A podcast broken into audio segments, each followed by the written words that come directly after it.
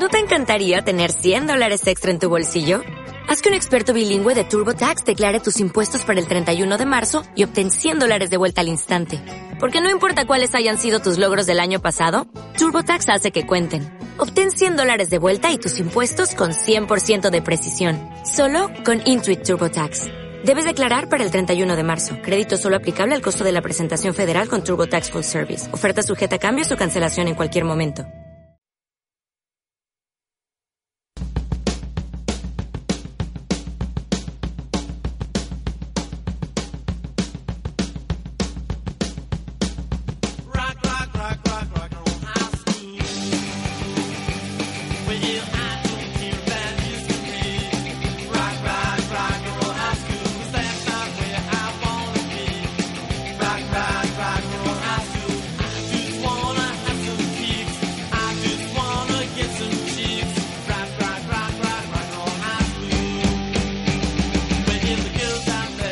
Damos comienzo aquí a una nueva edición de En Marcha, el programa de la Facultad de Ciencias de la Actividad Física y el Deporte de la Universidad Europea de Madrid.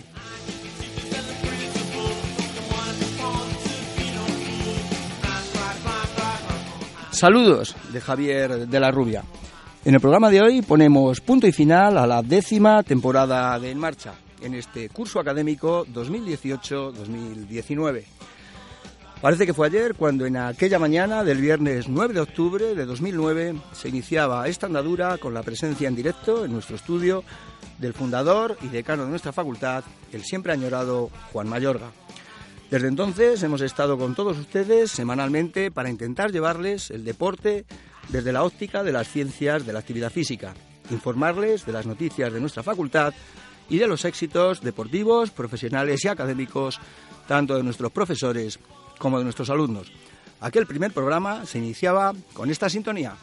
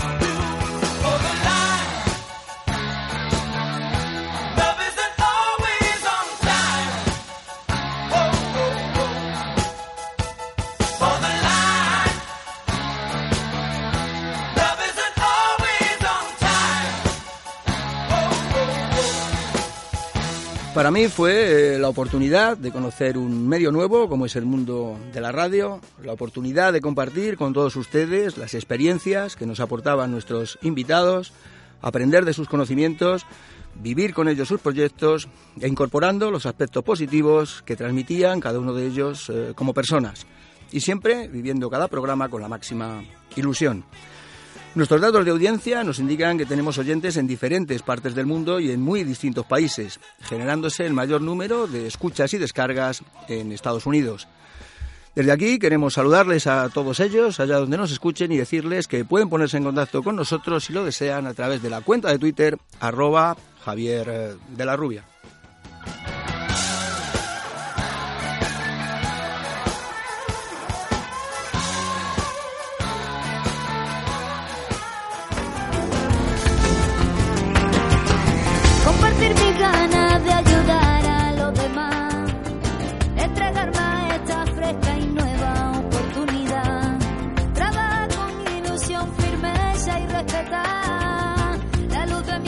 Ciencia que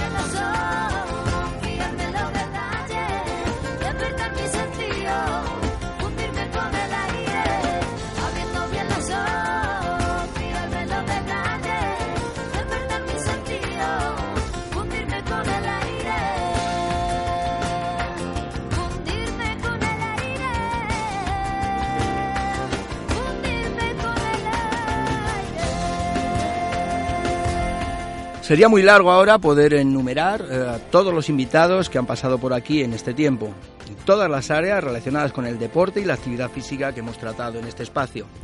Me vienen ahora a la memoria algunos momentos que para mí tuvieron un significado singular, como el homenaje que le hicimos aquí en directo a mi entrañable amiga Rosa Bielsa, profesora de nuestra facultad, tras conseguir proclamarse campeona del mundo de tenis de veteranos en Croacia en 2017 la entrevista al entonces entrenador del tenista Fernando Verdasco, Vicente Calvo, o aquellos programas especiales que hicimos sobre las finales de Copa Davis de 2009 y 2011 en las que conectamos en directo con el Palau Sant Jordi de Barcelona y el Estadio de la Cartuja de Sevilla para que nos atendieran tanto el secretario técnico de la Real Federación Española de Tenis, Juan Carlos Andrade, como la campeona de Wimbledon y doble medallista olímpica, Conchita Martínez.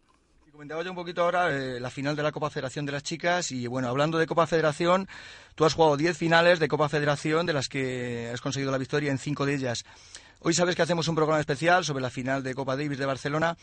¿Cómo se viven o cómo vivías tú estos momentos previos a la disputa de, estos eh, partidos tan importantes?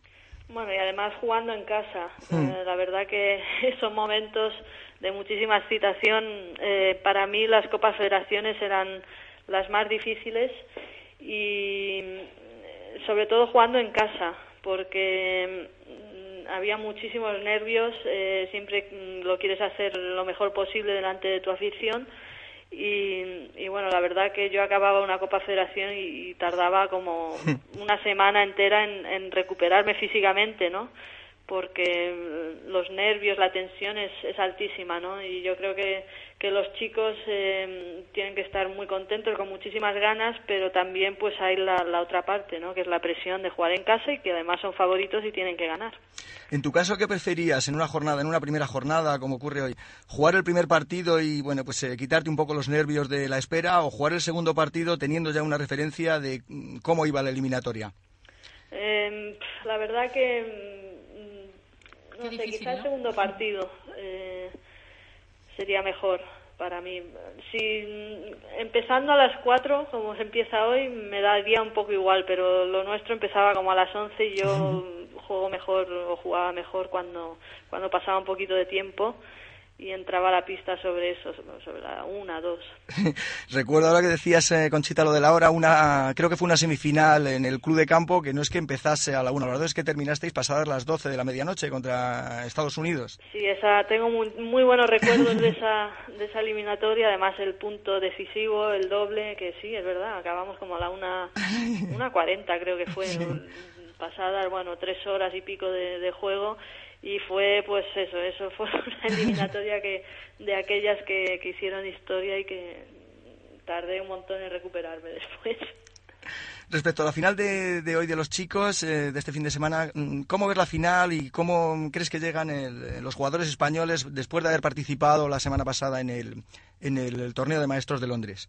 Para mí no es solo después de haber eh, participado la semana pasada, sino mm, me parece impresionante que estamos a día 4 de diciembre y todavía se esté jugando a tenis, ¿no? Cuando piensas que en enero van a estar eh, en en Australia. O sea, yo creo que mm, todos tienen que estar cansadísimos, tanto físicamente como mentalmente. Para mí es impresionante. O sea, ya te digo, la temporada es demasiado larga.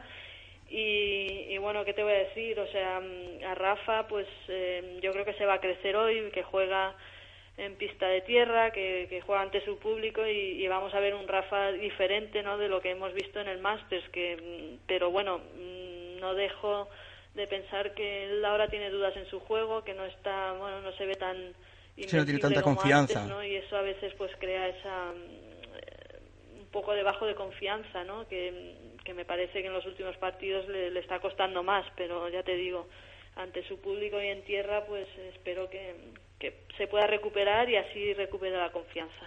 Como directora del torneo de Marbella, ¿crees que tiene que hay alguna solución? Eh, de fútbol hablamos con Rubén Suárez, que junto a Iker Casillas o Hernández, entre otros, se proclamó campeón del mundo sub-20 en el Mundial de Nigeria en 1999. Hablamos con técnicos de Bergrande, la mayor escuela de fútbol del mundo ubicada en China. Gerardo García Verodia nos contó su trayectoria desde las categorías inferiores del Real Madrid, su grave lesión, cómo se convirtió en ídolo de masas en Bolivia y su regreso a España donde trabaja como taxista. La antigua alumna de nuestra facultad, eh, Carolina Navarro, eh, durante muchos años número uno mundial de pádel, nos contó su trayectoria deportiva y sus proyectos profesionales. En ciclismo nos visitaron en el estudio nombres de la talla de Óscar Freire, tres veces campeón del mundo de fondo en carretera, o el campeón olímpico de ciclismo en pista en Barcelona 92, José Manuel Moreno.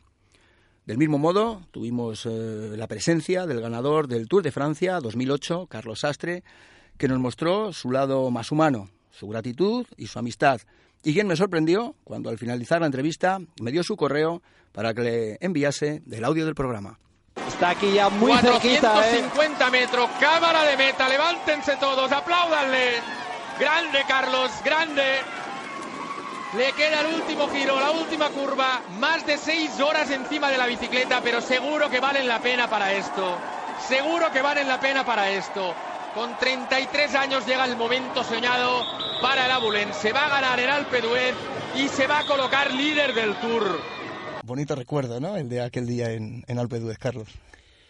La verdad es que sí, ¿no? Siempre que tengo la oportunidad de, de, recordarlo. Soy una persona que mira más hacia el presente y hacia el futuro que quizás hacia el pasado, ¿no? Pero bueno, evidentemente fue un momento histórico, un momento para mí pues eh, quizás inolvidable y bueno, pues siempre que lo recuerdo pues eh, prácticamente puedo recorrer esos últimos metros como si estuviese allí. Muchas gracias Javier y muchas gracias a vosotros por la invitación, porque últimamente ya tampoco estoy tanto en los medios, o sea que de vez en cuando me gusta escucharme también en la radio. pues te pasaré el podcast para que lo oigas. Muy un placer, Carlos. Gracias a vosotros, un abrazo.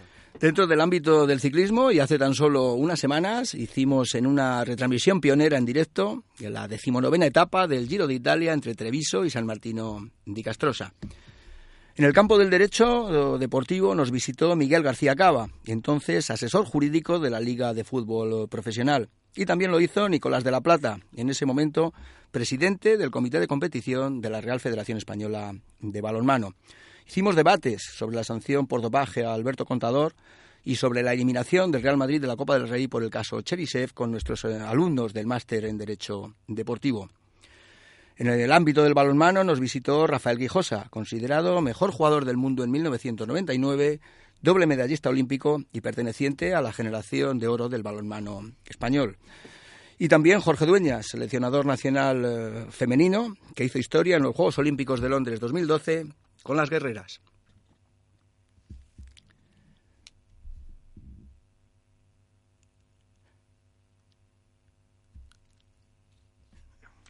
¿Dónde crees, Jorge, que radica el éxito de, esta selección? Bueno, no, no sé si es un factor o son, son varios factores, ¿no? Yo creo que primero hay una buena generación de jugadoras de, que ahora mismo yo creo que están en una en una fase de madurez que, que les da pues eh, su empaque y les da pues eh, un nivel bueno al equipo. Eh, y luego yo creo que también eh, coincide que también este grupo de jugadoras es un grupo muy ambicioso y que han eh, conseguido pues eh, llevar a cabo un poco lo que lo que yo quería dentro de ese grupo no que, que sea un equipo pues muy unido que haya un buen feeling y que y que esa calidad también técnico-táctica que existe pues se demuestre eh, también por, por esa buena relación que hay entre ellas y esa, ese espíritu de sacrificio y de intentar llegar a cotas más altas. Eh, cuando te hiciste cargo de, del equipo, eh, comentabas en, en, una entrevista eh, la idea que tenías sobre el estilo de juego, que era la posibilidad de utilizar eh, defensas cerradas y, eh, bueno, pues con rápidas transiciones. ¿Has conseguido llevar este estilo de juego a cabo? ¿Cómo definirías el estilo de juego actual de, de nuestra selección? Bueno, cuando yo me hago cargo del equipo nacional, lo que pienso primero es que cómo son los los campeonatos importantes, ¿no? Cómo, cómo se desarrollan los campeonatos importantes, como son los campeonatos de Europa, campeonatos del mundo o incluso eh, Olimpiadas, ¿no? Pienso que, que son muchos partidos en pocos días y, y, el diseño del equipo tiene que ir un poco pensando en, en ese tipo de competiciones, aunque luego en, en, momentos puntuales, pues en clasificaciones son partidos con más tiempo de separación, que, igual hay una semana o dos semanas para preparar un partido. Entonces, eh, pensando en ese en ese factor de, de cómo se juegan los, los, este tipo de campeonatos, eh, pienso que, que teníamos que mm, bajar un poquito la defensa con respecto a lo que estaban haciendo otros seleccionadores, más que nada por, por el acúmulo de cansancio que da muchas veces el, el defensor muy profundo, demasiado abierto y que, y que eso al final del campeonato pues podía pasar mucha factura, ¿no? Y bueno, entonces pues mi idea sí que era bajar un poquito más la defensa, eh, no que fuese una defensa plana porque no tenemos las condiciones para defender plano, pero sí que sea un, un 6-0 o un 5-1 más cerrado que no tenga tanto desgaste eh, en, en, las jugadoras para para el resto para, los, para la continuación del campeonato. Y lo que sí que teníamos que intentar es un poco el, el seguir consiguiendo la velocidad en la transición y que el contraataque fuese fuese efectivo no yo creo que lo primero lo el factor defensivo sí que lo hemos conseguido que ahora mismo el 6-0 español es un 6-0 pues muy consistente y que está dando buen resultado, eh, pero no hemos conseguido, eh, yo creo que una mejor transición, un mejor trabajo de contraataque. Un poco porque hemos priorizado más la defensa y eso nos hace pues que igual perder un poco de velocidad en la subida de contraataque, ¿no? Es uno de los eh, de los puntos que, que tengo en la cabeza a mejorar y que y de que de cara a las siguientes concentraciones, a los siguientes campeonatos, eh, va a ser una de las cosas que, que tenemos que intentar pues eh, mejorarlo y que, y que seamos capaces de hacer más goles de contraataque porque en ataque posicional por nuestras características es, es difícil porque no tenemos mucho lanzamiento a distancia y eso nos condiciona al poder jugar un poco más siempre demasiado rápido en ataque y, y tenemos que jugar también más goles de contraataque. Sí, nos comentabas ahora. En el campo de la salud tratamos te temas como el melanoma y los cuidados que debemos tener en cuenta al practicar deporte al aire libre, así como también el uso y la utilización de los desfibriladores. Hicimos programas especiales del Rally París-Dakar, mm, en los que nos entusiasmaron las visitas de Julián García Merino, único piloto español en terminar dos veces la prueba en la categoría más dura de todas, como es la de motos sin asistencia. En atletismo tuvimos en diversas oportunidades a nuestro amigo Jesús Oliván, seis veces campeón de España absoluto y campeón del mundo juvenil de salto de longitud y a Chema Martínez, campeón de Europa de 10.000 metros y subcampeón continental de maratón. ¿Cuáles son tus, tus proyectos de aquí a, a, final de año? Que imaginamos que terminarás con la San Silvestre Vallecana. De aquí a ese día, ¿cuáles son tus proyectos, tus carreras eh, que tienes en mente? Bueno, pues en primer lugar la semana que viene que iré a Beovia, luego correré en Madrid una carrera de 10 kilómetros que se va a hacer por las calles de Madrid. Para mí correr en Madrid es un auténtico placer y un lujo. Y correr el día 20 o 22 ese fin de semana Luego me iré a Australia, a Melbourne, a hacer una carrera de 15 kilómetros y después, pues posiblemente, pues ya me centré en preparar la Vallecana como se merece, ya que es mis pruebas fetiche, ¿no? Yo me, a lo largo del año hay dos pruebas para mí muy emblemáticas, que son Beovia, San Sebastián y Vallecana, ¿no? Y obviamente para mí no existe Navidad, Nochevieja, existe San Silvestre y, y lo prepararé a tope, ¿no? Y ya una vez que termine San Silvestre, pues me centraré única y exclusivamente en preparar el gran objetivo del año, que no es otro que el Campeonato Europa de, de Barcelona, ¿no? Sí, eso te quería comentar. Eh, de, de, en vistas al, al, europeo del año que viene en, en, en, Barcelona, ¿Qué tipo de preparación vas a, vas a llevar a cabo una vez que, concluya este, este 31 de diciembre, que concluyas con la San Silvestre Vallecana? Pues un poquito más de lo mismo, entrenar mañana y tarde, hacer 13, 14 sesiones a la semana, no descansar un solo día irme dos meses posiblemente previos a Sierra Nevada concentrado, alternando entrenamientos en altitud con bajadas a nivel del mar para que mi cuerpo se acostumbre a la humedad, ¿no? Será un duro, unos duros meses de muchísimo trabajo y pero más o menos haciendo lo que hago habitualmente, ¿no? Porque ya que vivo, yo vivo en una concentración permanente, o sea que habitualmente suelo hacer lo mismo de lunes a domingo y no me importa el día que sea y para Bilbao, o sea, para Barcelona lo que haré será prepararlo con más cariño, mucho más motivado, ya que es un campeonato Europa en el que puedo luchar por la victoria y obviamente pues como no se puede dejar escapar el campeonato así como así, voy a poner todo lo que está en mi mano y entrenaré como un salvaje. bueno, nos eh, visitaron también aventureros como Willy Mulonía o Juan Félix Bravo. Willy eh, nos contó las vicisitudes de su travesía de Alaska en bicicleta en condiciones extremas y su filosofía de la vida del que me quedó grabada una frase que nos eh, dijo al final del programa, en la que decía, prefiero acunarme en mis dudas que en las seguridades de los demás. Juan Félix Bravo, eh, campeón del mundo de motonáutica en 2016, acababa de terminar el Dakar en la categoría de coches eh, en esta última edición y nos habló de su proyecto solidario de dar la vuelta a la península en moto de agua, pues ahora dentro de unas fechas. Desde el Consejo Superior de Deportes, Marta Angulo, técnica de alta competición de este organismo, nos contó los pormenores de los Juegos Olímpicos de Río 2016. Y también asistieron a nuestro estudio deportistas que habían participado en estos Juegos, como Tania Calvo, séptima en ciclismo en pista, o Álvaro Iglesias, quinto con la selección española de hockey sobre hierba. Hicimos varios monográficos de historia del deporte, eh, relacionados con la segregación eh, racial, con el historiador eh, Juan Antonio Simón Sanjurjo. Y en diciembre de 2013 eh, nos visitó el periodista eh, Santiago Segurola, con quien mantuvimos una extensa y larga conversación.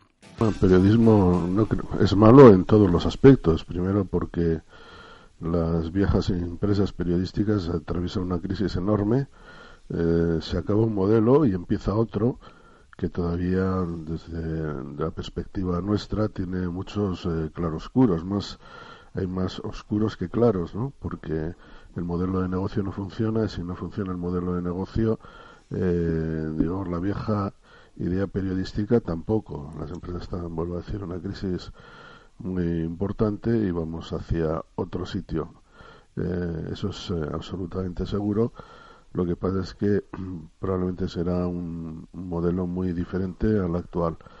en cuanto a eso, en cuanto, digamos, a, a, la idea estructural ¿no? del, periodismo y la empresa. Luego está el periodismo en sí. Yo creo que también el hecho de que haya eh, que estemos en esa crisis eh, genera una sensación, yo creo que de cierto pesimismo en el, en el periodista, eh, de falta de autoestima, porque con una situación que permite que se despidan 6.000, 7.000 periodistas al año, eh, digamos que la sensación que tiene uno de sí mismo no es la más eh, eh, la más sólida no y eso termina por generar un periodismo para mí peligroso no y es un periodismo a la carta de ciertos poderes que puede ser la audiencia por la audiencia o puede estar ya absolutamente controlado por poderes políticos, económicos, de la industria que sea o incluso del deporte, ¿no?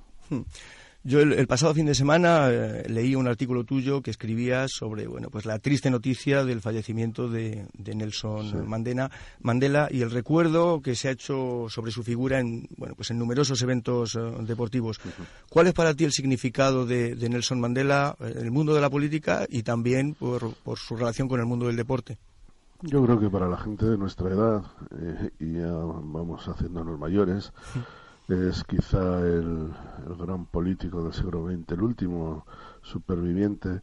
No sé si Obama lo llamó el, el, liberador, el gran liberador del siglo XX. Y yo creo que sí, no es un ejemplo. Mandela ha sido un ejemplo ético en todos los aspectos. Un hombre que permaneció encarcelado casi el, un tercio de su vida en unas condiciones de máxima precariedad y que decidió luchar contra el más terrible de los regímenes, que es el que ya es, ya es que te distingue solo por el color de tu piel. Es, una cosa verdaderamente absurda y brutal. Y digamos que, su, que fue capaz de movilizar al mundo y también al deporte en contra de aquel régimen asqueroso, ¿no? segregacionista, racista, y, ganó, ganó, triunfó y, luego fue una persona, eh, fue un gran político también, fue capaz de, perdonar y fue capaz de eh, considerar que el enemigo puede tener parte de razón en ocasiones y también porque era un hombre pragmático, pues en ocasiones, muchas veces pactó con la gente que le había encarcelado. En cualquier caso, me parece un personaje esencial de, del siglo XX. Y mira que en el siglo XX ha habido de todo. Personajes verdaderamente siniestros, de los más siniestros de la historia, y también personajes admirables. Gandhi fue uno de ellos, Mandela otro, ¿no? Mm. Hubo un evento deportivo que parece que cambia, ¿no? El... Sí, bueno, vamos a ver, yo creo que hay que ser cuidadoso con eso. Es decir, el deporte sí contiene muchas veces un elemento simbólico de cohesión, ¿no? Y este es el caso. Es decir, con el deporte, el deporte tiene, decía Mandela, que tiene una característica muy importante, es que, tiene, que puede ser un factor de cohesión mayor y más potente que la, que la política, pero luego hay que hacer política y hay que hacer buena política.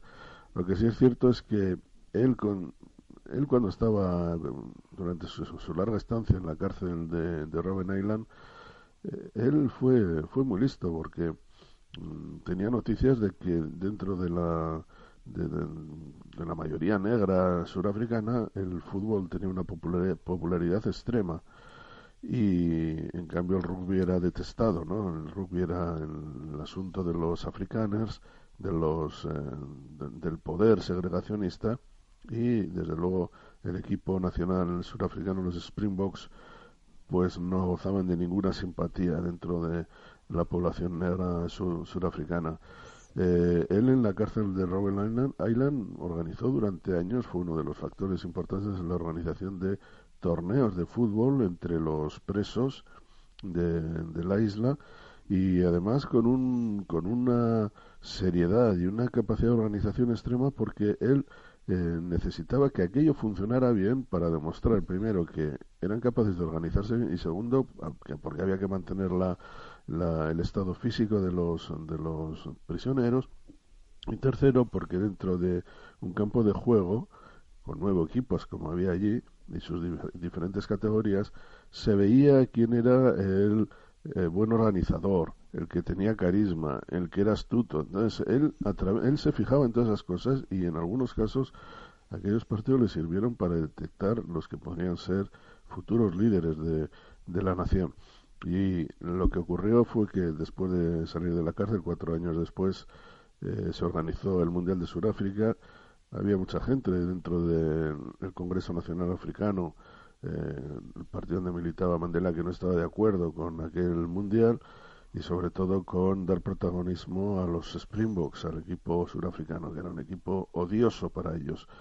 Eh, Mandela lo interpretó de otra forma y ya tiempo antes del mundial, cualquiera que haya visto la película Invictus lo, habrá podido ver, eh, se reunió con los jugadores, especialmente con François Pienaar, que era el capitán de, la, de los Springboks. Inmediatamente conectaron y cuando se disputó el Mundial, eh, Mandela se entregó a la causa del Mundial con todas sus fuerzas, en medio de la incompresión de muchos de sus compañeros, y resulta que aquello terminó con un éxito formidable, ¿no? Eh, la, final se disputó en el Ellis Park de, Johannesburgo, el 90% del público era eh, blanco, los Springboks solo tenían un jugador negro, Chester Williams, pero Mandela apareció allí con la camiseta, con el número 6 de François Pienaar y una gorra de los Springboks, fue saludando uno a uno.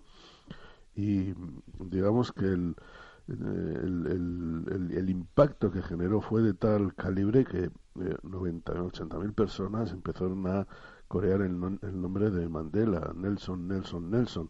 Claro, para una sociedad que había eh, registrado el, el, último de los regímenes más odiosos que podrían existir en la Tierra, el de la discriminación absoluta racial, de repente cantando y coreando el nombre de un presidente negro, eso fue una transformación brutal. Que luego ganaran además los Springboks, más todavía, ¿no?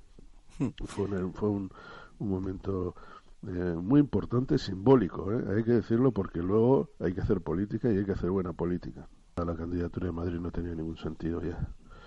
Es una, una ciudad que estaba, estaba, vendiendo una mala idea para, para el COI. No sé si una buena idea para el deporte, pero una mala idea para el COI, que era la austeridad. A la gente del COI la austeridad no le interesa nada, le interesa exactamente todo lo contrario. Luego es una, una ciudad que atraviesa una crisis enorme, con un, en un país que está o ha estado al borde del rescate o semi-intervenido, eh, con, una, con una dotación deportiva para los Juegos Olímpicos que en muchos casos se había quedado anticuada, muy anticuada, con algunas ideas extravagantes como la, la, la idea de la plaza de toros para jugar a baloncesto, ya todo parecía un poco de berlanga, ¿no? hay que decirlo así, es verdad, porque hasta tenía un matiz, eh, francamente, en un momento donde hay un debate taurino y tal, y en el mundo se nos ve eh, con, un, con, con, como unos seres un poco peculiares con, con, la fiesta de los toros o las corridas de toros, pues de repente en ese escenario que a muchos les resulta macabro se iba a jugar a baloncesto.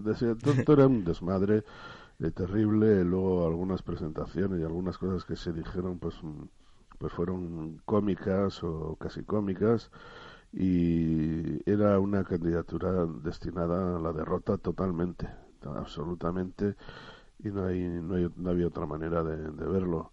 Es una ciudad que tiene una deuda de 7.000 millones de, euros, que es que no había nada, que yo lo que creo es que además eh, creo que es una ciudad que se había desaprovechado en la primera oportunidad para dar una buena idea de, de, la, de una ciudad transformada y a mí me parece que tras el paso de la burbuja inmobiliaria eh, que Madrid vivió mejor que nadie en, ese aspecto. Durante mucho tiempo se consideró que Madrid era la ciudad que más crecía de Europa junto a, Moscú.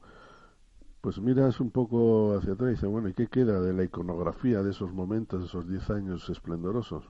y son las cuatro torres de la especulación en en, la Plaza de Castilla sin nada alrededor, una especie como de cuatro palmeras, no sé. Donde estaba la antigua ciudad deportiva de, Real Madrid. que digamos que la iconografía de Madrid, a los ojos de para el que viene de fuera, sigue siendo a día de hoy la, la, divisa entre, de la Gran Vía y, y Alcalá, ¿no? El edificio Metrópoli. Y, yo creo que en ese sentido Madrid eh, desgraciadamente no ha tenido buenos dirigentes, no, no, no ha sido capaz de de transformar la ciudad de Londres, eh, lo ves en los Juegos Olímpicos, toda la parte nueva de la City, incluso la rueda del Millennium. Casi todas las ciudades hay algo en el siglo, del siglo XXI que atrapa a la, al, viajero. Todas las grandes ciudades del mundo. En cambio, Madrid yo creo que se ha desaprovechado. También lo que piensa el COI. El COI es un, organismo extremadamente cerrado, con tintes aristocráticos, donde no sabes qué es lo que... Eh, qué es lo que prima más, ¿no? Si la, el interés deportivo, el interés económico, simplemente la buena vida, ¿no? De, algunos de ellos. Pero lo que es cierto es que, se ponga como se componga la gente, parece que hay todavía en el periodismo español la sensación de que nos persiguen, de que esto del doping, de que es una especie de, de maniobra de un contubernio, y no es verdad, es que España ha sido, ha luchado tarde y mal contra el dopaje, muy mal, muy mal, ya ha tolerado, ha permitido y todavía hay casos que te invitan a pensar que es un, asunto no, no arreglado. Eh, desde luego, no, eso ha afectado a cantidad de deportistas que honorablemente han hecho su trabajo, pero que por gente que encima está, ha sido apoyada. Hay gente que es que los míos son senadores, es senadora. Eh, Marta Domínguez, hay que decirlo así, por, con tristeza, es senadora y tiene que votar leyes sobre el dopaje. ¿Entiendes? Hmm. Entonces, todo eso desde fuera lo, lo ven con, con, cierto asombro. Sí, también hubo unas apariciones del presidente del gobierno y del jefe de la oposición para defender a. aquello, fue, aquello, fue lamentable. Vamos a ver que. Primero porque. Primero porque políticamente era una decisión que en el ámbito interno no sé si tendría algún. generaría alguna cuenta de resultados electoral buena. Yo creo que mm, no, serviría para nada. pero desde luego en el ámbito de la política internacional fue nefasta, absolutamente nefasto. Primero porque iba en contra de los intereses del deporte español, eso hay que decirlo claramente, y segundo porque era una intromisión improcedente de los, de los políticos en un tema que se estaba empezando a, debatir en el ámbito judicial. Este, yo creo, creo recordar que aquellas eh, declaraciones unidas a la, nada más y nada menos que al, de la al presidente de la Audiencia Nacional, porque fue el tercero, la tercera pata del banco, se produjo un día antes de que el, Comité Jurídico de la Federación Española de Ciclismo eh, emitiera su, su veredicto. Y claro, eso solo se interpretó como una injerencia intolerable, fuera. Pero este país tiene estas cosas, ¿no? Luego, claro, llegó, eh, todo esto terminó en el TAS y el TAS También hablamos de estadísticas en el deporte profesional con Jordi Álvaro, director de OptaSports, que es la primera empresa de datos estadísticos. En lo que hace referencia al deporte y a la responsabilidad social, nos visitaron alumnos y profesores que han participado en distintos proyectos solidarios con niños en zonas de extrema pobreza, tanto en Nicaragua, en India o en Madagascar, destacando las intervenciones de Rafael Navarro, Joaquín Sánchez y Ángel Manzano, que ha creado una ONG en este país africano ligada al baloncesto. De aquellos programas siempre se me quedará grabada eh, una frase que nos comentaron aquí en directo. Estos niños nos dieron a nosotros mucho más que nosotros a ellos. Todas estas vivencias quedaron reflejadas en el reportaje fotográfico de Jesús Ginés Castillo, que a través de su sensibilidad con la cámara vino a contarnos la forma de mostrarnos el alma del ser humano. Hubo programas muy emotivos, como los que hicimos con alumnos y profesores de nuestra facultad sobre las jornadas de actividades deportivas que se llevaron a cabo en uno de los poblados marginales más grandes de Europa, como es la Cañada Real de Madrid. En el campo de la investigación fue un lujo contar en diversas ocasiones con mi amigo Alejandro Lucía, ganador en múltiples ocasiones del Premio Nacional de Investigación en Medicina Deportiva habiendo sido galardonado en el presente año junto al resto de su equipo con el primer y segundo premios. Alejandro, además, eh, hace unos días ha sido incluido en la lista de los 20 mejores investigadores a nivel mundial. También pasaron por el estudio otros profesores de esta casa, galardonados en diferentes años con este premio nacional, como Margarita Pérez, Marla Rosa, Germán Díaz Ureña o Claudia Cardona. Profesor de nuestra facultad también es Vicente Clemente, que nos contó sus trabajos con el ejército español que le han valido para ser el primer civil en recibir la medalla de plata de la Unidad de Gestión de las Fuerzas Armadas. Y el profesor Feigenbaum, miembro del Colegio de Medicina de los Estados Unidos, nos habló con traducción simultánea improvisada de sus estudios sobre la alimentación infantil. Regularly engage in 60 minutes or more of health enhancing physical activity. Los datos actuales nos vienen a indicar que los niños en España normalmente solo están haciendo actividad física en un 48%. O sea, un 48% de los niños están haciendo esta actividad física de una hora uh, diaria. So if children are not active, where are they? Por tanto, ¿dónde están los niños activos? They're watching television. ¿Qué están haciendo, perdón, si no están siendo activos? ¿Están viendo la televisión? They're playing video games. Están jugando a videojuegos. They're eating food. Están comiendo. They're eating more food. Comen más. Even more. Incluso más. And what happens now is that children start to gain weight. Y lo que pasa es que empiezan a coger peso. And soon as they gain a little weight, they move less. Y tan pronto como ganan un poquito de peso, se mueven menos. And around age seven or eight, children begin to evaluate their performance among their peers. Y alrededor de los siete u ocho años empiezan a comparar su rendimiento físico con sus compañeros. And at age eight, when a little boy is playing soccer, who's a little overweight, he realizes that he's slower and his skills are not as good. Y a los ocho años, por ejemplo, un niño que está jugando al fútbol se da cuenta que sus habilidades son peores que la de los compañeros. So he quits football. Por tanto, deja el fútbol, por ejemplo. And he becomes sedentary. Y se vuelve sedentario. He watches more television. Ve más televisión. Plays more video games. Juega más a los videojuegos. Eats more food. Come más. And this starts the vicious cycle. Y eso empieza el círculo vicioso. and in 10 or 20 years he develops diabetes or heart disease. Y en 10 o 20 años desarrollo diabetes o enfermedad cardiovascular. But to get back to your first question, when does it start? Pero para volver a tu pregunta inicial, ¿dónde empieza esto? It starts during pre-adolescence, between the ages of 6 and 12. Empieza en la preadolescencia, entre los 6 y 12 años. ¿Cuáles son eh, las preocupaciones actuales y las eh, nuevas ideas sobre la formación y el entrenamiento en niños? Well, that's an important question. Bueno, esta es una pregunta muy interesante. Because when working with children, the goal should not be limited to increasing moderate to vigorous physical activity.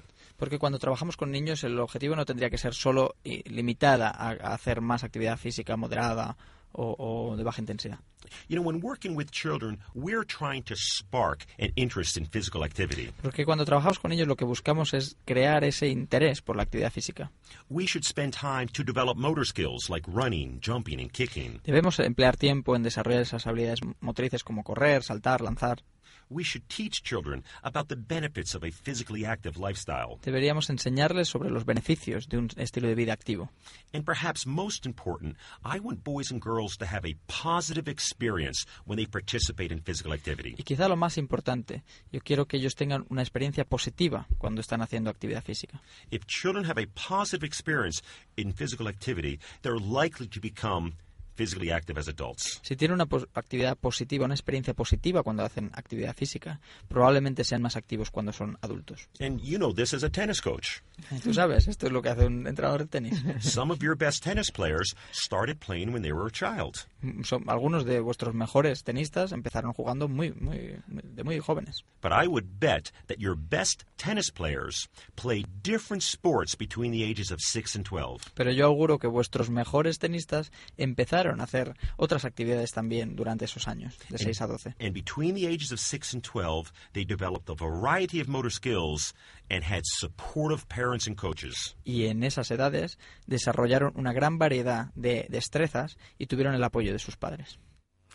En la gestión deportiva, el director general de la NASCA en España, Ismael eh, Parrilla, nos habló del Congreso Internacional que se celebró aquí en nuestro campus y de las últimas investigaciones aplicadas al ámbito de la actividad física y de la formación de técnicos a nivel mundial. En un par de ocasiones, el historiador y humanista Alessandro Serio nos habló de sus estudios en el campo de la innovación universitaria en el concierto europeo y de sus trabajos realizados en los archivos secretos del Vaticano.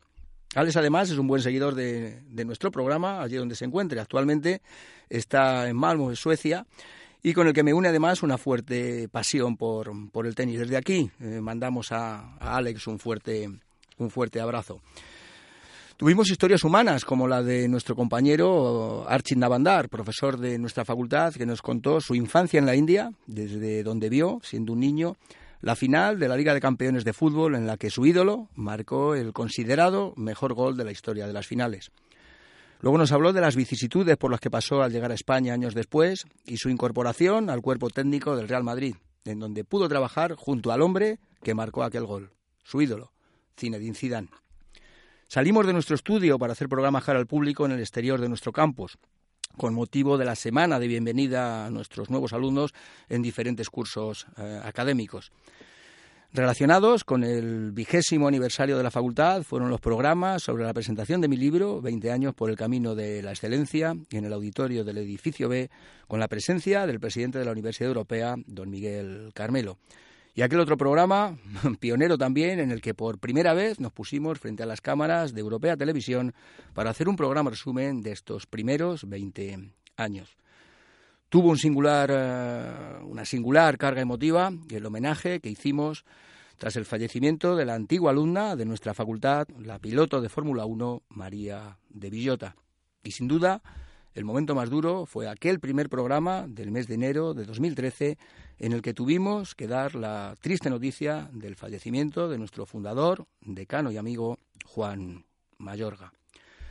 Por todos estos momentos que hemos vivido juntos aquí, quiero dar las gracias tanto a los responsables y compañeros de mi facultad como a Europea Media, de cuyos profesionales he aprendido tanto y de los que siempre he tenido su apoyo incondicional, y de los que me gustaría destacar a José Barrero, Rosa María Mateos, Juan José Ceballos, José María Peredo y, cómo no, a Miguel Ángel Vázquez, que desde el otro lado del cristal siempre está dispuesto a cualquier iniciativa que, le propongamos. Muchas gracias, Miguel Ángel. Y bueno, también quiero agradecer el detalle que tuvieron todos ellos conmigo al incluirme en aquel proyecto de desarrollo de competencias mediante streaming y podcasting que sería galardonado posteriormente con el segundo premio en las jornadas de innovación universitaria de 2011. Se acaba una temporada más, pero volveremos al inicio del próximo curso académico con nuevos temas, nuevos invitados y la misma ilusión de cada año, esperando seguir contando con su interés y con su atención. Esto fue en marcha por hoy. Ha sido un placer. Hasta siempre. Nos volveremos a ver.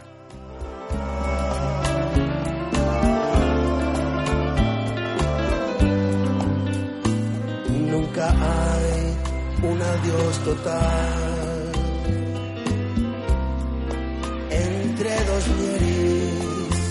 Siempre es nos volveremos a ver en algún lugar del tiempo. No hay olvido cuando existe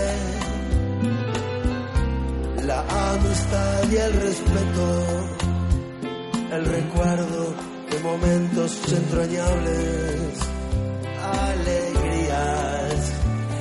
secretos. Nos volveremos a ver porque siempre hay un regreso.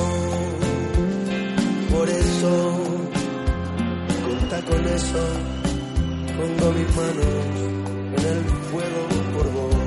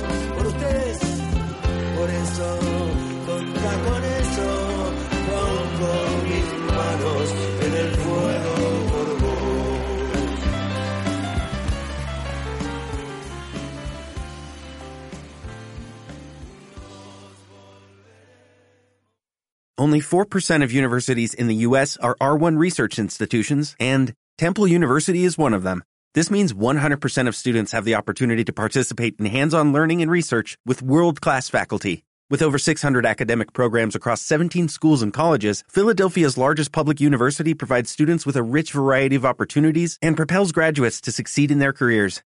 Temple University. Schedule a campus tour today at admissions.temple.edu/visit.